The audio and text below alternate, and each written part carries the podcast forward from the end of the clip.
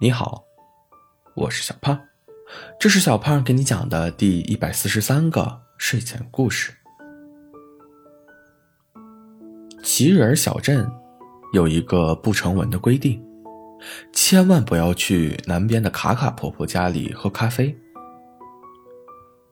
一到清晨，卡卡婆婆系着她的玫瑰色围裙，又开始在那里磨咖啡豆了。咖啡豆的颜色很奇怪。五颜六色的，大小也不一样。传说，只要喝了卡卡婆婆咖啡的人，就可以回到过去的某一个时间里生活七天，但是接下来的十年都会很倒霉。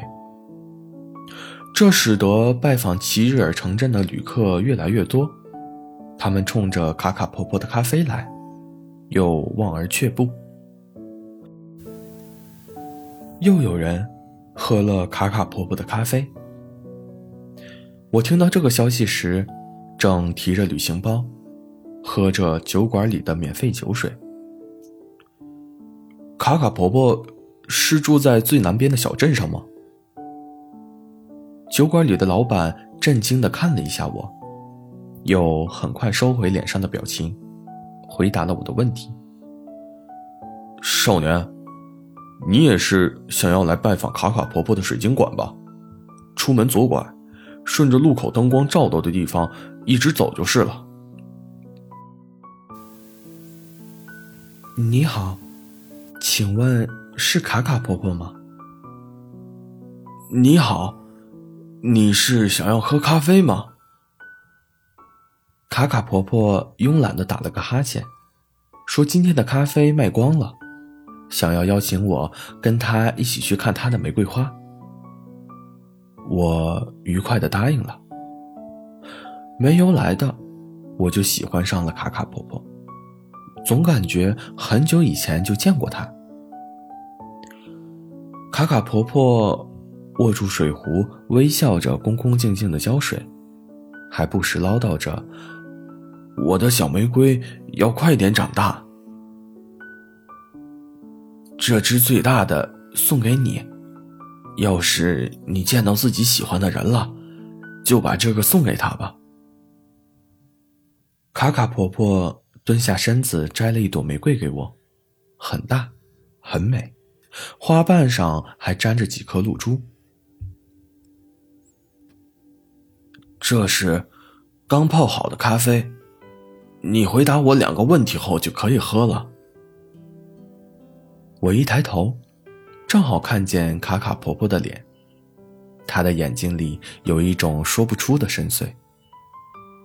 好的，我朝她点了点头。为什么想要回到过去呢？我挠了挠头，看着天花板说：“因为有想要见的人。”我想，我说这句话的时候，嘴角一定是向上扬起的。即使是要用十年的好运来换吗？我冲卡卡婆婆笑了笑，很轻松的说出自己的答案。因为有些人，光是遇见他，就已经花光我所有的好运了。我接着。把故事讲了下去。在我十岁的时候，爸爸发明了一个可以穿越到未来去的时空机，说是送给我的生日礼物。做好准备了吗？爸爸把我抱在怀里，胡子拉碴，硌得我十分抗拒。准备好了。我打开时空机的门，跳了进去。另一个时空，有什么会在等着我呢？会不会是有着万能口袋的哆啦 A 梦？又或者是海绵宝宝和他的探险小队们？想着想着，我就已经到达了另外的时空之门。我一打开门，就看见了一个小女孩。他好像也看见了我，眼睛瞪得大大的。你，你好呀。他对着我笑了笑，嘴角有两个梨窝，甜甜的。还没等我和他说上一句话，爸爸的声音就响起来了：“时空出现了裂缝，现在马上回来。”我着急的往口袋里掏东西，想要送这个女孩子一个礼物，掏出来的却只是一些吃早饭剩下的面包屑。五、四、三、二。时间在倒数，虽然十分不舍，但是只能朝他挥了挥手。再见。他的大眼睛盯着我，张了张嘴，好像是想要说什么，话到了嘴边又咽了回去。然后他扯下了自己脖子上的一颗蓝色水晶球，塞给了我。时空门关上了，我这才想起我还没有对他说你好呢。咖啡的香味儿散发在房间里，淡淡的香味儿让人沉醉。我看了一眼手中的玫瑰花，婆婆，你说，哪有人还没有说你好就说再见的？卡卡婆婆笑了笑，皱纹泛起在了脸上，一道深，一道浅的。是啊，哪有人还没说你好就说再见的？我是一条住在深海里面的鲸鱼。在我十岁那一年，奶奶给我施魔法，变成了一个女孩子的模样。第一天上岸，我遇见了一个男孩，他看起来很慌张，急急忙忙的，什么话都不说。我觉得这人可真是奇怪呀。但是，他的眼神又是那么的温柔。或许，是因为他是我遇见的第一个男孩子吧。所以在我的眼里，他才会闪闪发光。可是，刚见面就到了说分别的时候。于是我把自己的蓝色水晶球送给了他，也不枉这次相遇。蓝色水晶球是我们山海鲸鱼家族的宝藏，每条鲸鱼只有两颗。回到家。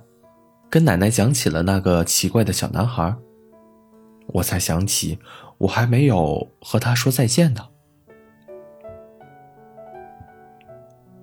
我游啊游，一直到了山海的尽头，来到了女巫住的小屋里。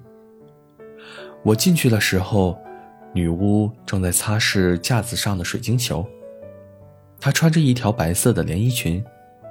边上的条纹是深蓝色的，袖子上还有几个没破的泡泡。你是来换愿望的吧？深海的客人可真是罕见。我点了点头。据说每个女巫的水晶球都是有预言魔法的。女巫婆婆，我想去岸上生活。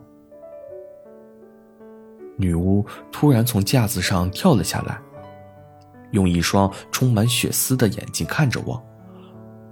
你知道代价的吧？我会取走你的记忆，还会把你变得又老又丑。再见了，少年，祝你寻到属于自己的幸福呀！再见了，卡卡婆婆。卡卡婆婆坐在木椅上打着呼噜，阳光透过木屋的房顶洒了下来。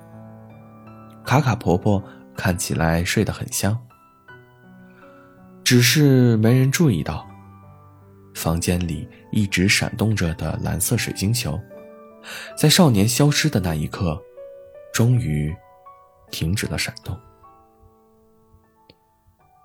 好了，故事讲完了。故事来自微信公众号“睡前故事糖果屋”，我们下次再见，晚安。